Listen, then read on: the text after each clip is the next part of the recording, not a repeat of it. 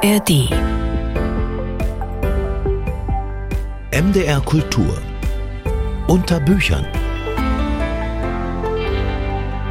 Die Stunde Literatur von MDR Kultur hier in der ARD Audiothek, wie immer jeden Mittwoch. Ich bin Katrin Schumacher und heute fliegen wir aus mit der dritten Folge von Zwei am Fluss mit Matthias Jügler und Julia Schoch. Da geht's wieder an die windige, kalte Saale zum Angeln und zum Erzählen.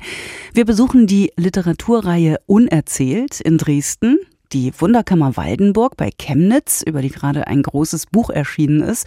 Wir gehen in die jüngere Geschichte mit dem Tagebuch von Anne Frank, aktueller denn je, und in die Tiefen der Geschichte mit einer neuen Biografie über Otto den Großen. Ja, aber erstmal ein kleines Innehalten, eine Erinnerung. Die Dichterin und Büchnerpreisträgerin Elke Erb, die ist gestorben. Eine Lyrikerin, eine verschmitzte, eine genaue, eine ganz große im Kleinen und dazu eine Dichterin, die Generationen beeinflusst hat und beeinflusst.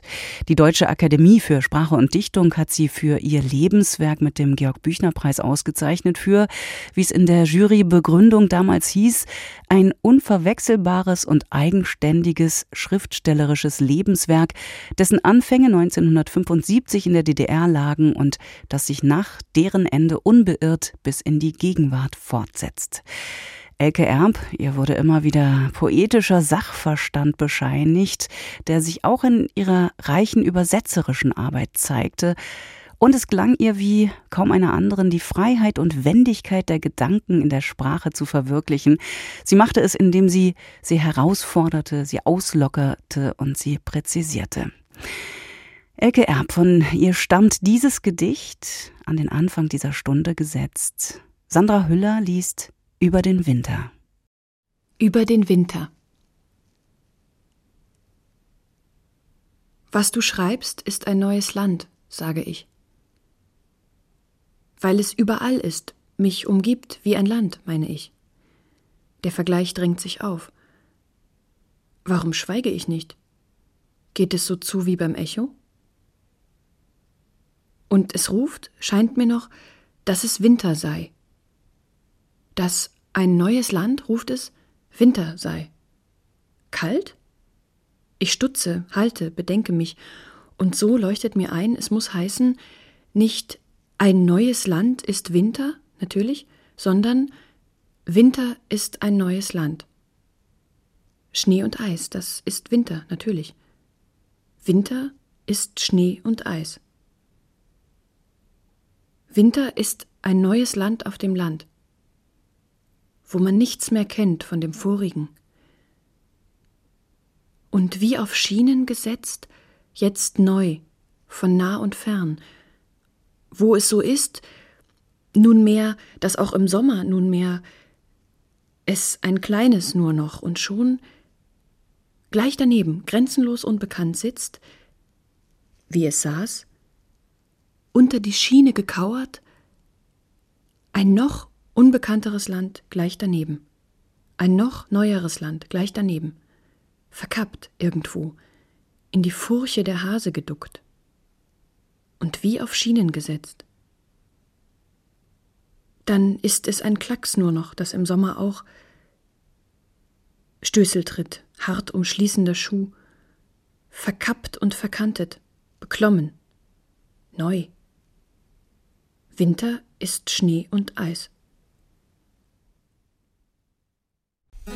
Thank you.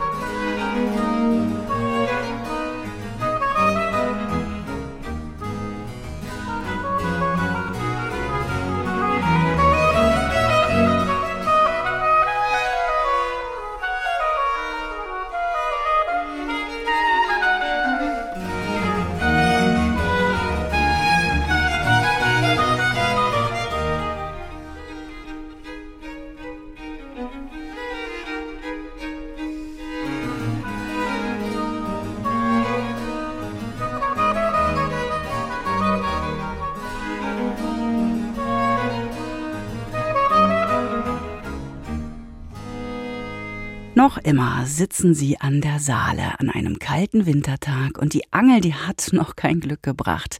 Der Leipziger Schriftsteller Matthias Jügler und Julia Schoch, die Schriftstellerin, die im vergangenen Jahr den zweiten Band ihrer Trilogie herausgebracht hat, den unwahrscheinlich erfolgreichen Roman Das Liebespaar des Jahrhunderts. Und natürlich müssen die beiden auch darüber reden.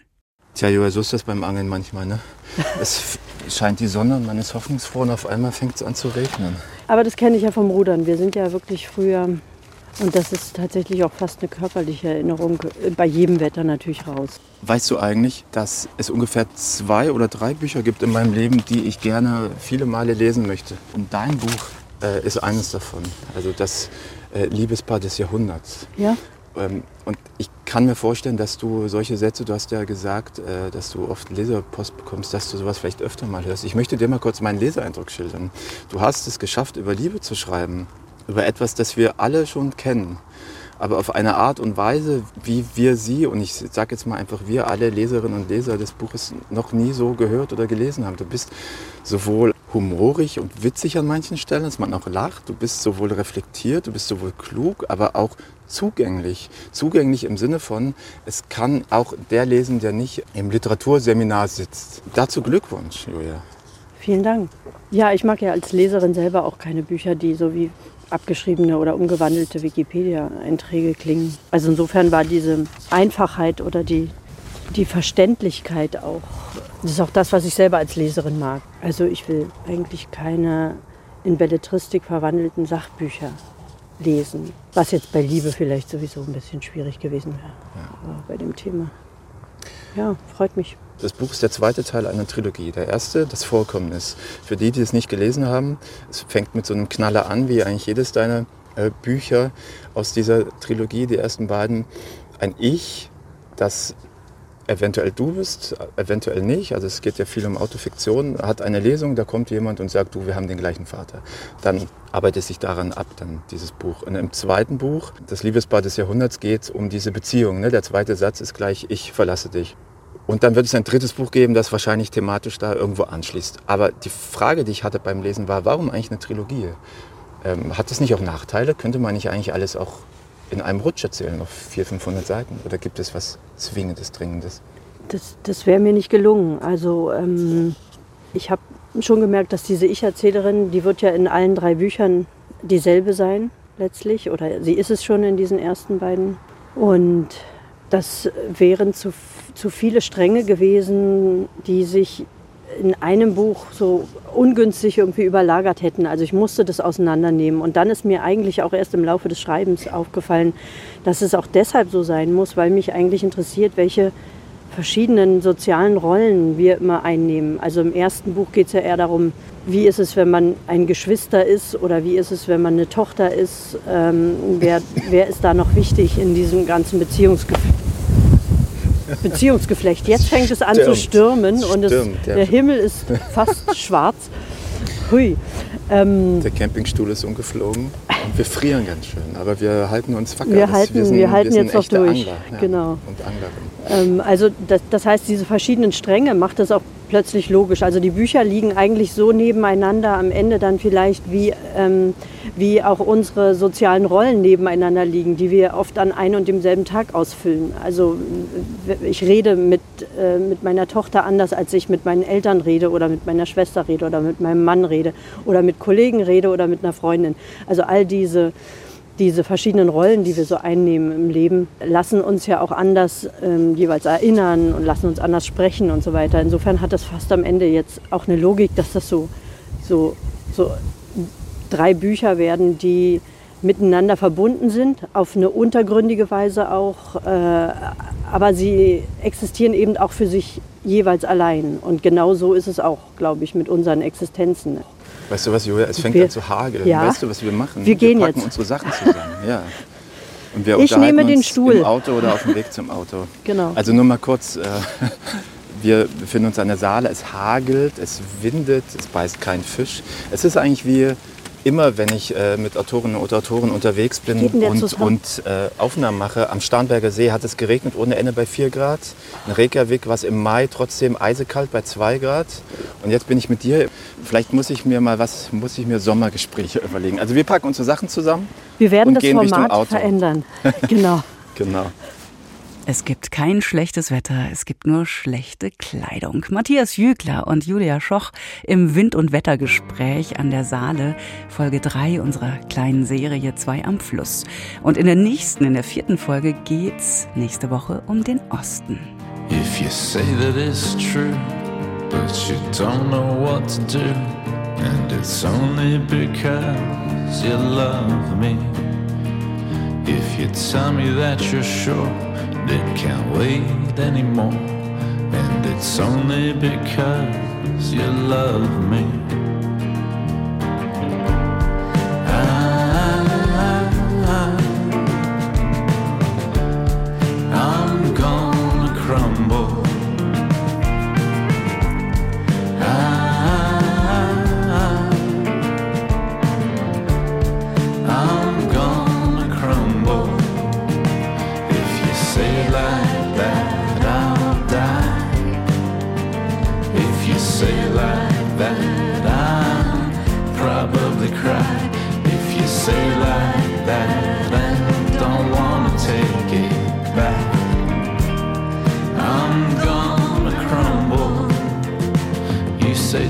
Misread your words. Sometimes they're gonna hurt, and it's only because you love me. If you say you're well aware of that, but you don't care, and it's only because you love me.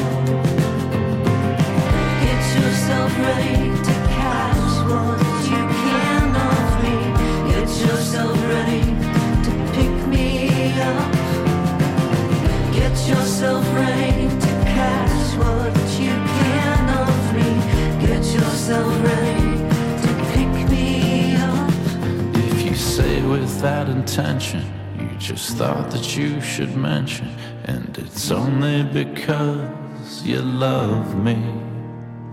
And you wanna see me soon under lesser children's moon, and it's only because you love me.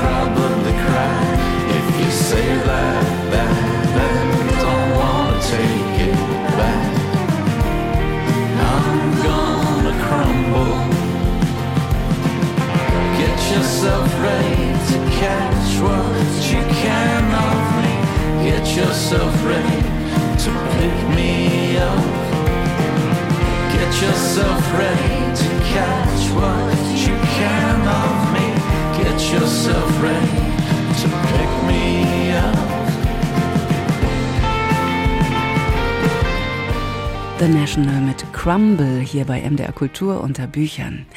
Die Welt von heute ist äh, wieder eine kriegerische Welt. Kann man so sagen, aber irgendwie stimmt das nicht, denn die Welt, das sind doch wir. Sind ja immer wir Menschen, die nicht friedlicher werden, einzelne Menschen vor allem, die immer wieder zu archaischen Mitteln greifen, um ihre Interessen oder besser ihre Machtfantasien und ihre Zerstörungswut durchzusetzen. Was aber macht das mit dem Rest der Menschheit? Eine Literaturreihe will dieser Frage auf den Grund gehen. Zunächst vier Abende lang heißt es in Dresden unerzählt, wie Kriege Generationen prägen. Michael Ernst stellt das Projekt vor. Nino Haratischvili war mit dem Auftakt zufrieden. Es ist ein sehr besonderer Ort, ein besonderes Format, wirklich sehr, sehr, sehr schön, auch mit den Musikern. Und also es ist immer wieder irgendwie aufregend und überwältigend, ja. Also eine echt wirklich sehr schöne Erfahrung. Die aus Georgien stammende Autorin, heute in Berlin zu Hause, hatte auch allen Grund zur Zufriedenheit, denn der Konzertsaal im Dresdner Kulturpalast war mit etwa 900 Menschen bestens gefüllt. Zudem wurde ihr Auftritt mit Musik des jungen Georgiers Sandro Nebirice umrahmt.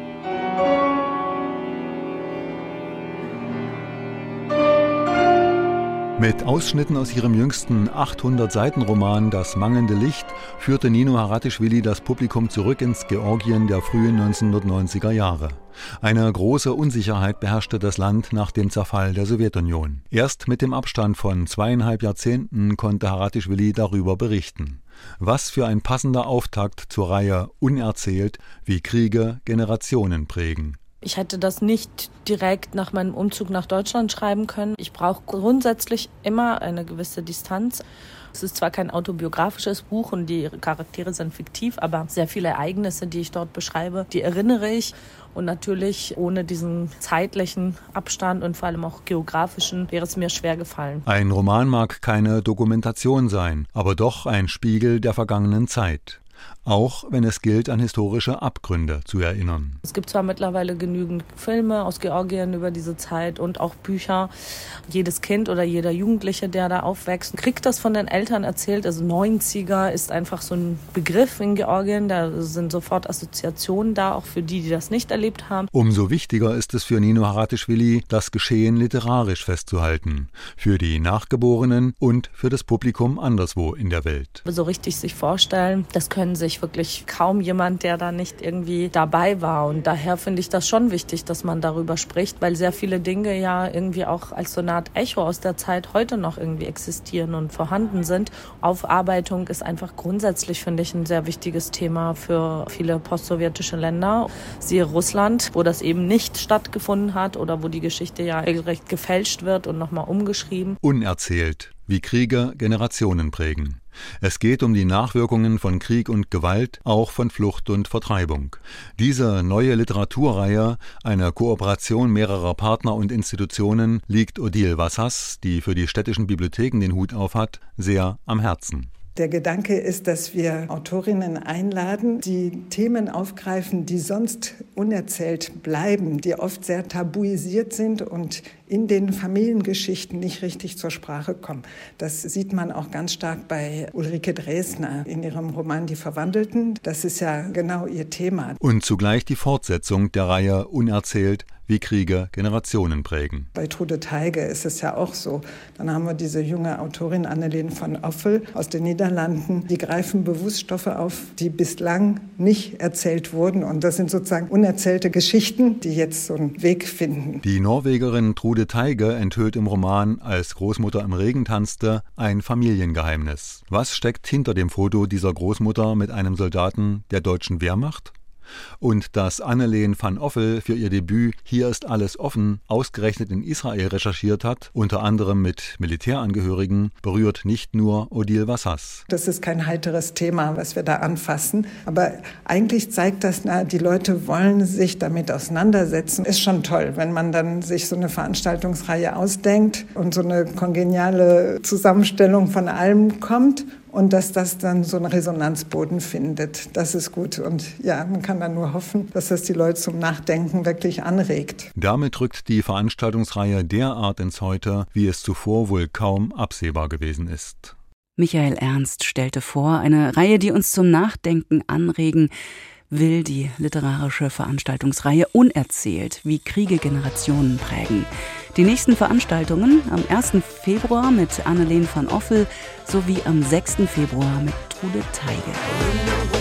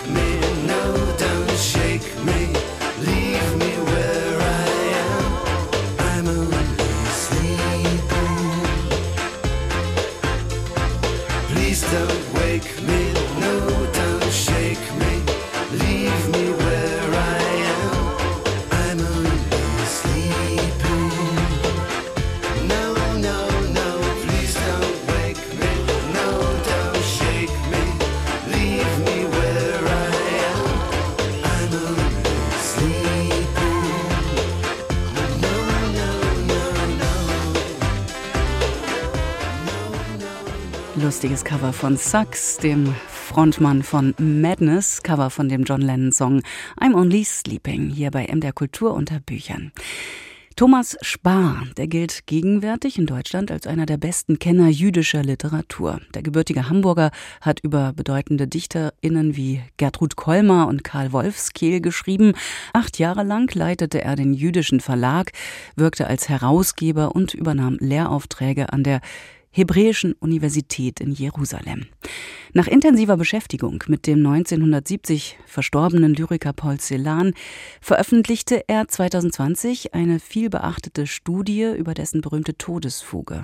In seinem jüngsten Werk nun mit dem Titel Ich will fortleben, auch nach meinem Tod, beschäftigt er sich mit der Entstehungs- und Wirkungsgeschichte des Tagebuchs von Anne Frank. Ulf Heise stellt es hier bei Unterbüchern vor. 25 Monate harrte Anne Frank bis zu ihrer Deportation nach Auschwitz in einem Versteck in einem Hinterhof in Amsterdam aus. Während dieser Zeit führte sie ein Tagebuch, das auf erschütternde und verstörende Art den Alltag einer Jugendlichen dokumentiert, die vom normalen Leben ausgeschlossen blieb. Thomas Spar beleuchtet jetzt in einer glänzend geschriebenen Studie die Genese dieses außergewöhnlichen Textes. Dabei wirft er auch einen Blick auf den Umgang des niederländischen Königshauses mit der Jüdin. Kronprinzessin Beatrix übernahm die Schirmherrschaft der Feier aus Anlass des 50. Geburtstages von Anne Frank 1979 in der Westerkerk, deren Glockenschläge den Versteckten nahebei mehr als ein Vierteljahrhundert zuvor wie ein Metronom die Zeit angezeigt hatten. Und König Wilhelm Alexander besuchte im Mai 2014 die Premiere von Anne, einem multimedialen Theaterstück von Jessica Durlacher und Leon de Winter, in einem eigens dafür neu erbauten Theater in Amsterdam. Der König verließ es nach der Aufführung tränenüberströmt. Wie brillant und sorgfältig Thomas Spar zu recherchieren vermag, zeigte sich bereits an seiner Biografie von Paul Celans Todesfuge. In der Abhandlung über Anne Frank übertrifft er sich diesbezüglich noch einmal. Unermüdlich grub er sich durch die Archive und wertete sämtliche verfügbaren Quellen aus. Davon zeugt die im Anhang befindliche stattliche Liste der verwendeten Spezialliteratur. Sehr gründlich beschäftigt er sich mit den immer wieder grundlos erhobenen Vorwürfen, das Tagebuch sei ein Falsifikat. In den Fokus der zumeist rechtsgesinnten Verleumder rückte dabei in der Regel Anne Franks Vater Otto, der als einziges Familienmitglied den Holocaust überdauerte. Immer wieder tauchte fortan der Vorwurf der Fälschung auf, bei Richard Harwood, David Irving, Robert Forisson und anderen. Bei einer Aufführung des Tagebuches der Anne Frank verteilte ein Mann 1976 Flugblätter vor dem Thalia Theater in Hamburg. Polizei und Staatsanwaltschaft schritten ein. In all diesen Fällen musste sich Otto Frank selbst gegen die Lügen wehren. In den Niederlanden ist es heute strafbar, die Echtheit des Tagebuchs der Anne Frank zu leugnen. Thomas Spar glorifiziert Anne Franks Tagebuch keineswegs als künstlerisches Meisterstück.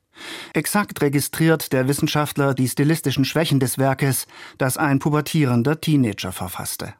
Zugleich gewahrt er mit dem ihm eigenen Maß an Sensibilität, welch immensen geistigen Reifeprozess die Abschottung von der Außenwelt bei Anne Frank auslöste. Schneller als fast jede andere Gleichaltrige entdeckte sie sich selbst und ihre Kreativität. Das Tagebuch ist nicht frei von Sentimentalität und doch getragen von stupenden Selbstbewusstsein eines Mädchens, sagen wir besser einer heranwachsenden jungen Frau, die formbewusst, aber auch wieder verspielt ist. Diese Ambivalenzen, die Kraft, sie auszuhalten, macht die Bedeutung des Tagebuchs der Anne Frank aus. Anne Franks Notizen wurden in mehr als 70 Sprachen übertragen und mehrfach verfilmt. Hierzulande gehören sie heute zur Schullektüre. Aber diese Popularität birgt Risiken, die Thomas Spar exakt spürt. Ihm ist klar, dass es durch die ständige Präsenz des Buches in den Medien und im öffentlichen Bewusstsein zu Ermüdungserscheinungen kommt. Doch er wittert darin auch eine Chance. Über die Jahre verlor das Tagebuch an Bindekraft. Es entstand ein Phänomen Anne Frank, eine Referenz ohne Bindung an das Werk. Das eröffnet neue Perspektiven, wie es eine Gefahr birgt, den Verlust der Essenz ihres Werkes. Das Tagebuch der Anne Frank könne nicht mehr so leicht Staatsoberhäupter, auch nicht hohe Institutionen in ihre Obhut nehmen, wie das früher der Fall war. Sie sind heute angefochten, haben an selbstverständlicher Geltung eingebüßt. Wer das Tagebuch der Anne Frank neu für sich entdecken will, erhält von Thomas Spar eine Menge hilfreicher Impulse. Der Autor verfügt nicht bloß über enorme fachliche Kompetenz, sondern zudem über ein immenses Maß an Empathie. Genau diese Kombination macht sein Buch ungeheuer wirkungsstark. Ulf Heise war das über Thomas Spars Buch Ich will fortleben auch nach meinem Tod. Die Biografie des Tagebuchs der Anne Frank. Das erschien im S. Fischer Verlag.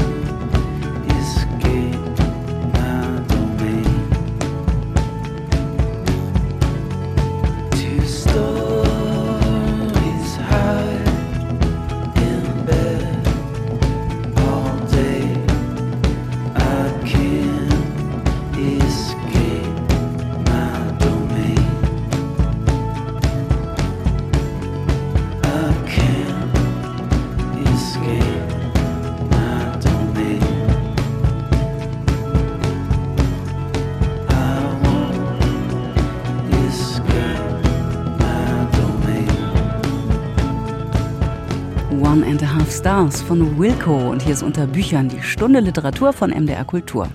Wir sind so ein bisschen auf der Biografie-Schiene heute und jetzt geht's richtig weit zurück.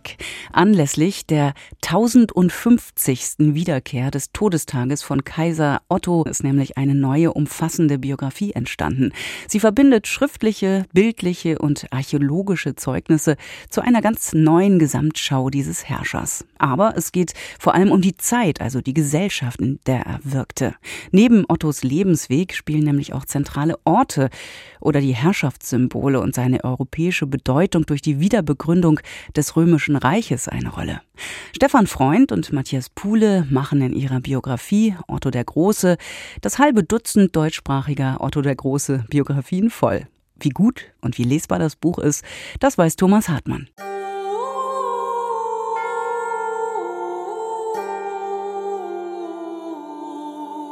936.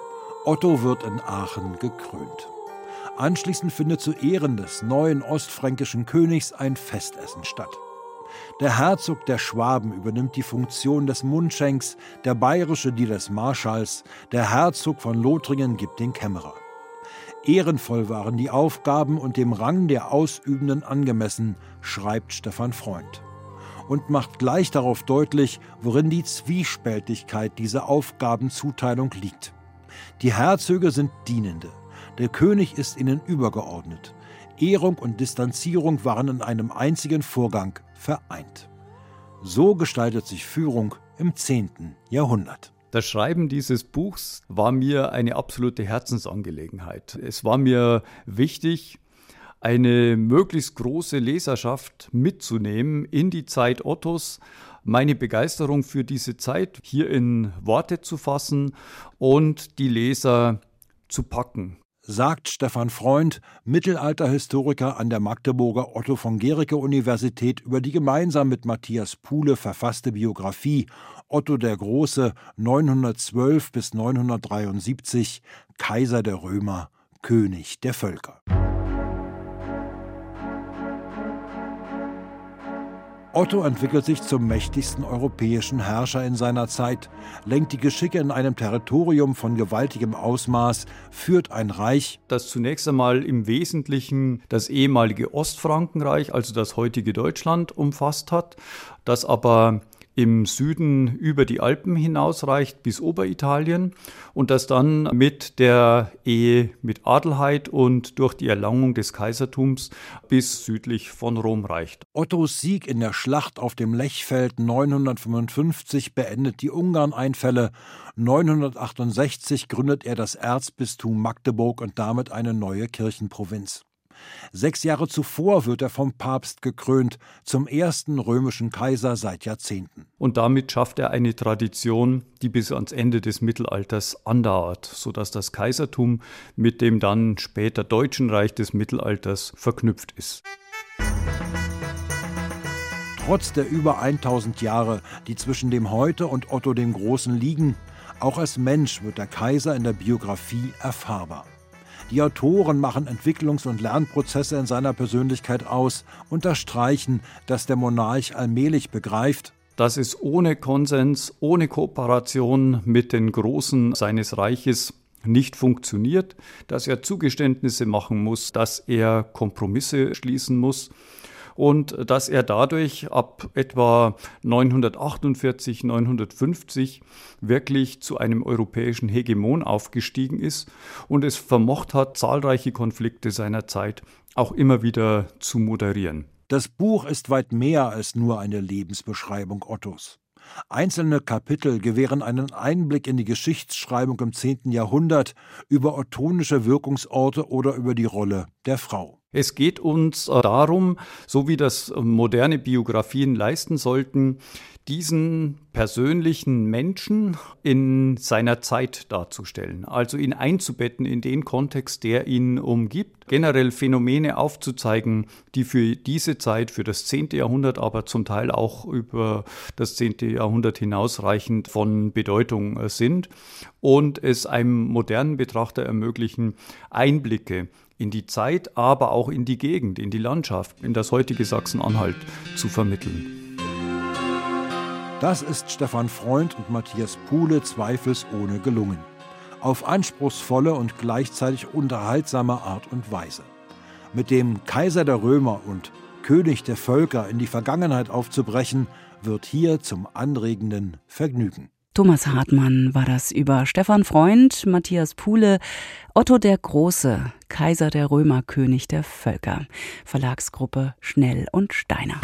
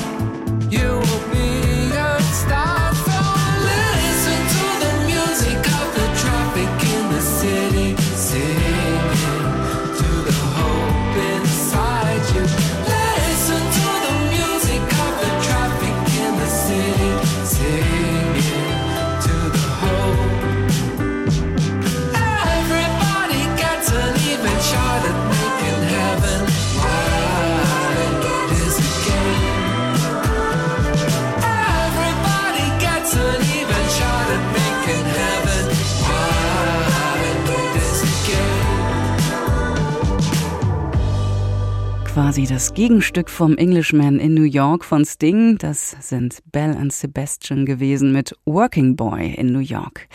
Wunderkammern weiß nicht, wie es Ihnen geht, aber ich bin totaler Fan. Diese Naturalienkabinette, diese Seltsamkeitsorte, wo auch immer ich bin, wenn es da eine Wunderkammer gibt, bin ich drin. Und ich schaue mir Präparate an oder uralte Schuhe, was auch immer. Ein ganz besonderer Ort für die Wunderkammerleidenschaft, der liegt bei Chemnitz. Das Museum in Waldenburg bei Chemnitz ist eine Rarität. Vor 180 Jahren wurde es als fürstliches Naturalienkabinett gegründet und hat sich seitdem in seinem Erscheinungsbild, also was das Gebäude betrifft, aber auch die Vitrinen und die Art der Präsentation kaum verändert.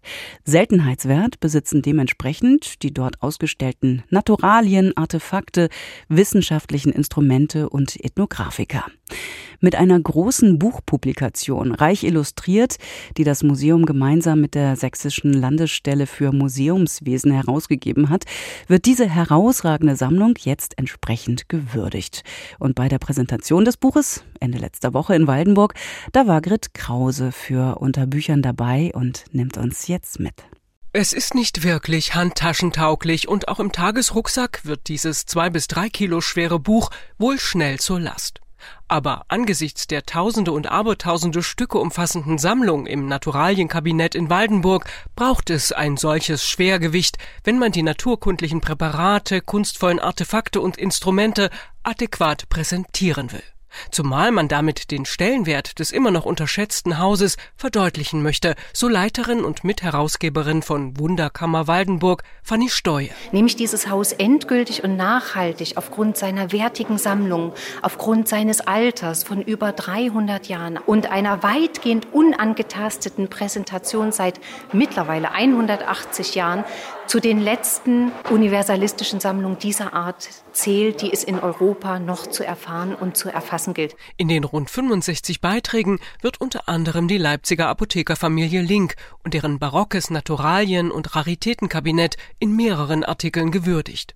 Der Fürst von Schönburg-Waldenburg hatte es für sein 1840 gegründetes Naturalienkabinett angekauft und es gilt mit rund 13.000 Exponaten als Fundament, als Wurzel dieser Sammlung. Natürlich ist auch das ein Anspruch des Buches. Diese Sammler, die ja auch ein Gelehrtennetzwerk geführt haben mit den wichtigsten Forschern und Entdeckern ihrer Zeit, aber eben auch mit zeithistorischen Phänomenen, Kolonialzeit beispielsweise. Und deswegen ist diese Familie als, wenn Sie so wollen, Schlüsselloch in die Welt hinaus so bedeutsam. Detailliert werden aus dieser, aber auch aus anderen Sammlungen ausgewählte Exponate erläutert und gelegentlich meint man, die Begeisterung der Autorinnen bzw. Autoren für ihr jeweiliges Objekt herauslesen zu können.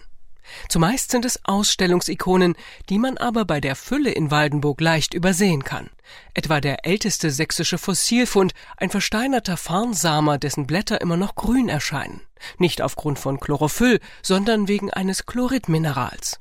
Ein anderes Beispiel sind die erzgebirgischen Geduldflaschen, ähnlich den Buddelschiffen, nur dass hier Bergleute vor 300 Jahren kleinteilige Szenen unter Tage in dünnhalsigen Flaschen eingerichtet haben.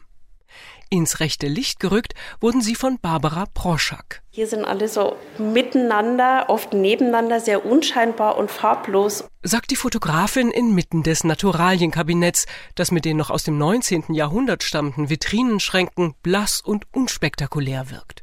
Barbara Proschak hat deren Türen und Schubladen geöffnet und die Objekte zum Teil opulent in Szene gesetzt. Besonders eindrücklich eine braune Wabenkröte aus der nachgewiesen ältesten Spiritussammlung der Welt vor pinkfarbenem Hintergrund. Damit ging auch die ganze Farbpracht im Katalog tatsächlich los. Also die Wabenkröte war ein bisschen der Durchbruch, die Objekte wirklich nochmal neu zu beleuchten und zu beleben oder das Chamäleon, das ich glaube 1702 in sein Glas gewandert ist und jetzt nochmal neue Farben bekommen hat. In einem der 14 Kapitel widmet man sich auch dem Thema der Provenienz, indem Museumsleiterin Fanny Steue in einem Artikel beispielsweise über Nachforschungen zu zwei samischen Trommeln berichtet, verweist sie auf aktuelle kulturpolitische Fragestellungen, die für die Arbeit des Museums zunehmend wichtiger werden. Welche Konsequenzen für unser Haus auf lange Sicht mit da dranhängen, ob es eventuell mal eine Restitution geben könnte, auch wenn momentan die Zeichen danach nicht aussehen, aber dass wir auf jeden Fall aufgefordert sind, diese Stücke zum Anlass zu nehmen, aktuelle Perspektiven immer wieder auf die Wunderkammer draufzulegen und uns in einem gemeinsamen globalen Austausch zu sehen. Am Ende spiegelt sich im Band Wunderkammer Waldenburg trotz seiner 624 reich bebilderten Seiten lediglich ein Bruchteil dessen wider, was das Naturalienkabinett zu bieten hat. Ein Appetizer, wenn man so will, um dann im Anschluss vielleicht das Museum und dessen außergewöhnliche Sammlung in Waldenburg zu besuchen. Grit Krause für Unter Büchern unterwegs, ein Besuch im Museum Naturalienkabinett Waldenburg. Außer montags ist das täglich möglich von 10 bis 16 Uhr und Wunderkammer Waldenburg, die ganze Welt im Kleinen, ist jetzt erschienen im Sandstein Verlag.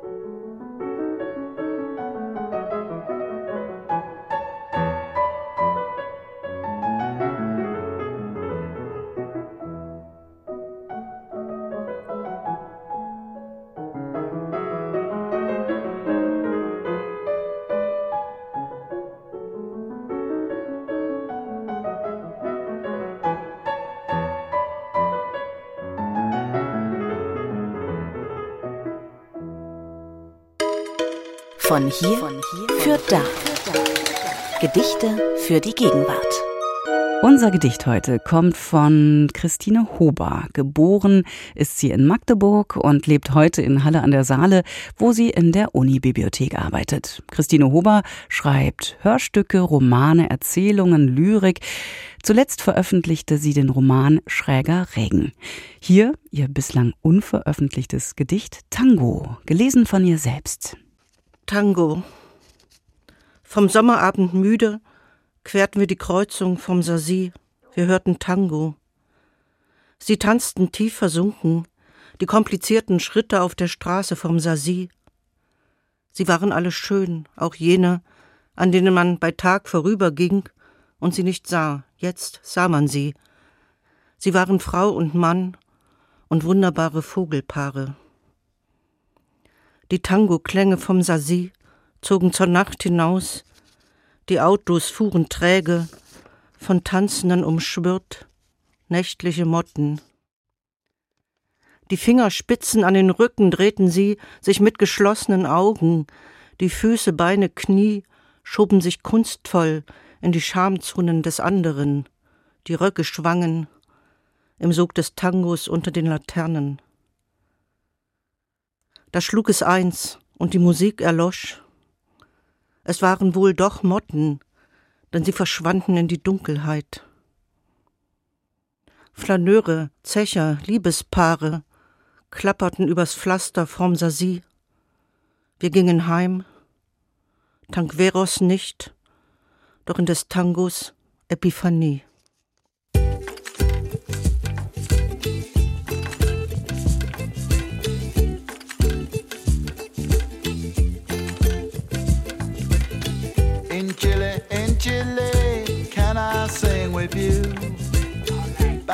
Mr. Tembo and what he's got to do?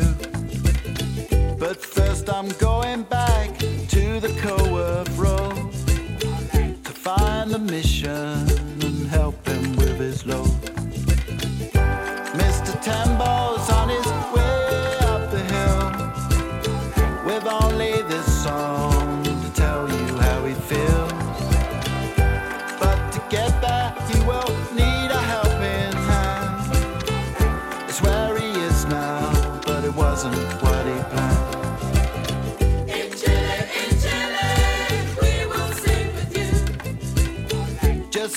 TV in Mr. Tembo's room.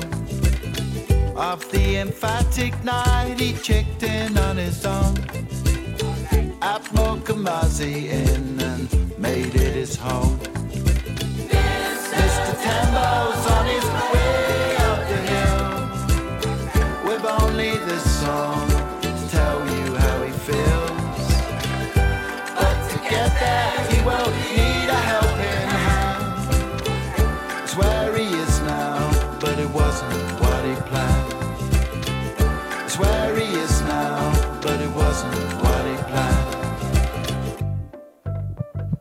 Damon Albarn, Mr. Tembo. Und das war schon wieder mit der Literatur von MDR Kultur unter Büchern in dieser Woche mit Biografien und Ausflügen. Und apropos Ausflug, noch mehr Biografien gibt's in der ARD Audiothek zu erleben. Einfach mal auf die App gehen und äh, Biografie eingeben. Da öffnet sich dann eine kleine Hörwundertüte mit Texten zum Beispiel von Maxim Biller bis Jürgen Flimm. Es lohnt sich sehr. Ich bin gerade gestern versunken in einem Podcast, in dem es darum geht, wie Franz Kafka eigentlich zum Weltliteraten wurde. Ganz großartiges Gespräch zwischen der Literaturwissenschaftlerin Vivian Liska, dem Kafka-Forscher Roland Reuss und der Schriftstellerin Yoko Tabada. Wie wurde Franz Kafka zum Weltstar? Der Podcast in der ARD Audiothek ganz neu drin. Unsere Audiothek, die Wissenswundertüte, immer offen. Kleiner Tipp hier zum Schluss. Unter Büchern, danke fürs Dabeisein, sagt Katrin Schumacher. Bis nächste Woche. Ahoi und gutes Hören und Lesen.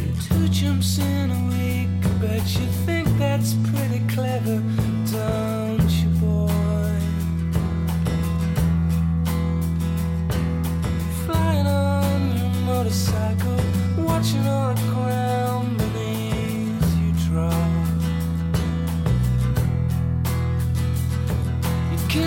yourself